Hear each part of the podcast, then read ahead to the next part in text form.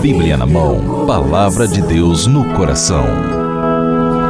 Foi teu coração, teu coração me ensinou, me ensinou a fazer da vida uma esperança só.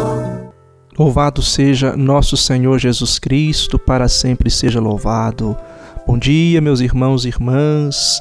Iniciamos hoje o mês de setembro, mês da palavra de Deus, momento oportuno para que nós possamos crescer no estudo, na intimidade com essa palavra de vida, que é palavra também de libertação e de salvação.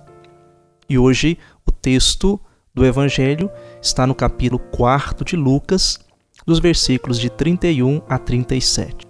Esse trecho, amados irmãos e irmãs, ele marca o início da missão de Jesus.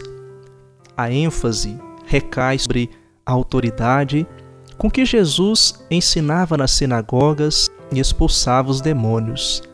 Não uma autoridade igual à dos mestres da lei e dos fariseus, mas uma autoridade transformadora, capaz de expulsar os males que oprimem o povo. A esses males era dado o nome de demônio. Demônio é tudo aquilo que oprime, diminui a vida ou mata as pessoas.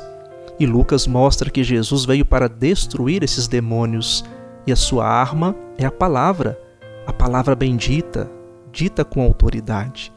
Ela tem o poder de expulsá-los, diferentemente da palavra das autoridades do seu tempo, que legitimavam ações demoníacas.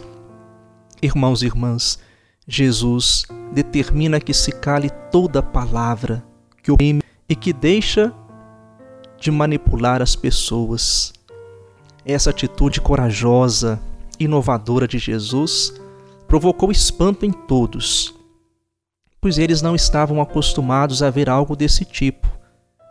Que palavra é essa? exclamavam eles. É a palavra de Deus, a única capaz de expulsar todo tipo de demônio. É essa palavra que somos convidados a proclamar a anunciar, a proferir. A palavra dita pelos profetas, pelos que agem conforme a vontade de Deus. Somos discípulos e missionários, profetas pela missão recebida no batismo. Fomos chamados, escolhidos para proclamar essa palavra, isto é, anunciar a boa notícia. E a notícia de que os demônios serão expulsos e a vida voltará a reinar são anúncios de esperança.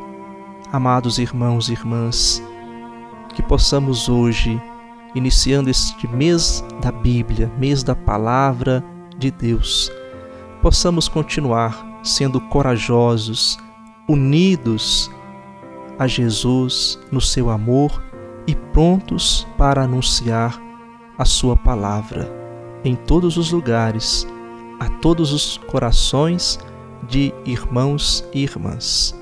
É isso que nós queremos pedir hoje na meditação do Evangelho do dia. Amém.